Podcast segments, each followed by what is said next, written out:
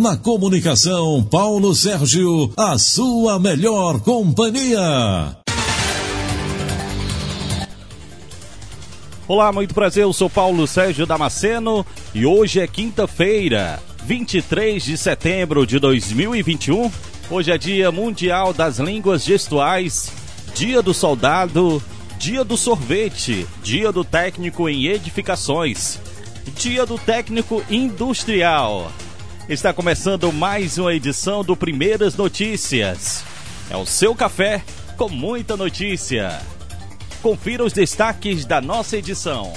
Ministério da Saúde recua e orienta volta da vacinação de adolescentes sem comorbidade.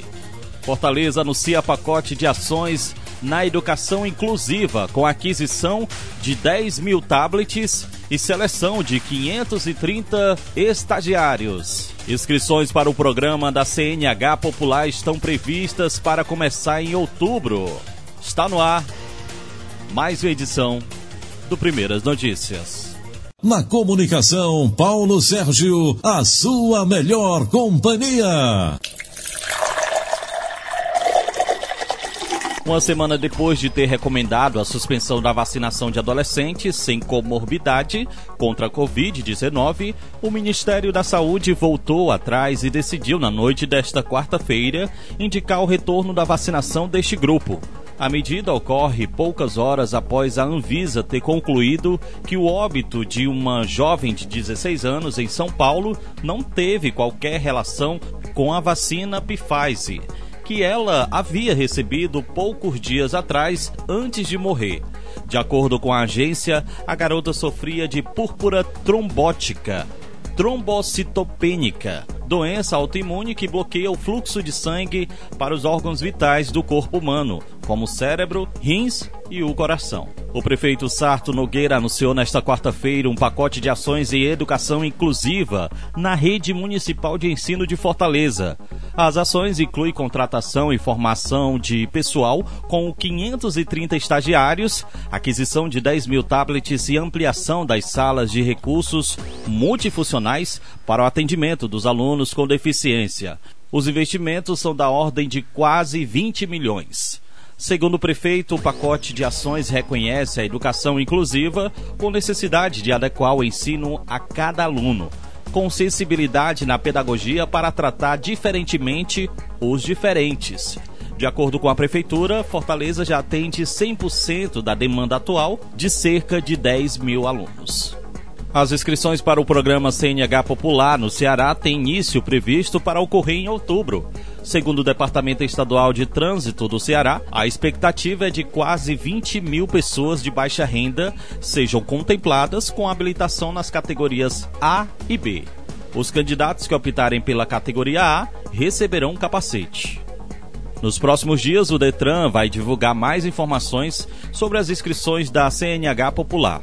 O Detran alerta que os interessados estejam atentos e não respondam às falsas solicitações de cadastro que circulam em redes sociais que são golpes.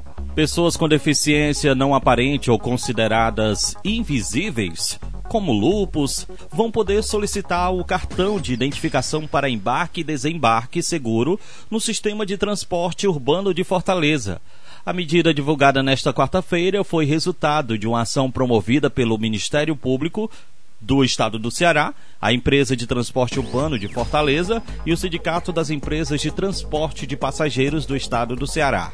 O benefício não se trata de gratuidade, mas de um cartão para facilitar a identificação das pessoas que tenham deficiências não aparente e lhe garantir acesso seguro aos ônibus do sistema de transporte urbano da capital, sem precisar passar pela catraca nos pontos de paradas.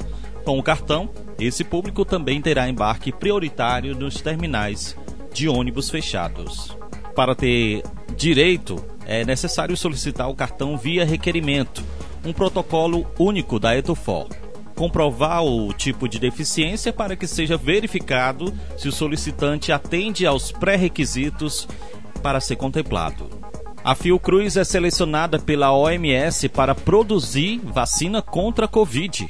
E quem traz mais informações é a repórter Manuela Correia. o Instituto de Tecnologia de Biomanguinhos da Fiocruz foi escolhido pela Organização Mundial da Saúde como centro de produção de vacinas da América Latina. A tecnologia usada no imunizante será de RNA mensageiro, que tem o custo inferior ao de outras vacinas semelhantes. Segundo o diretor de Biomanguinhos, Maurício Zuma, isso possibilita um maior acesso à vacina. Essa é uma vacina que está sendo desenvolvida internamente aqui em Biomanguinhos e que contará com o apoio de especialistas indicados pela OMS e pela OPAS.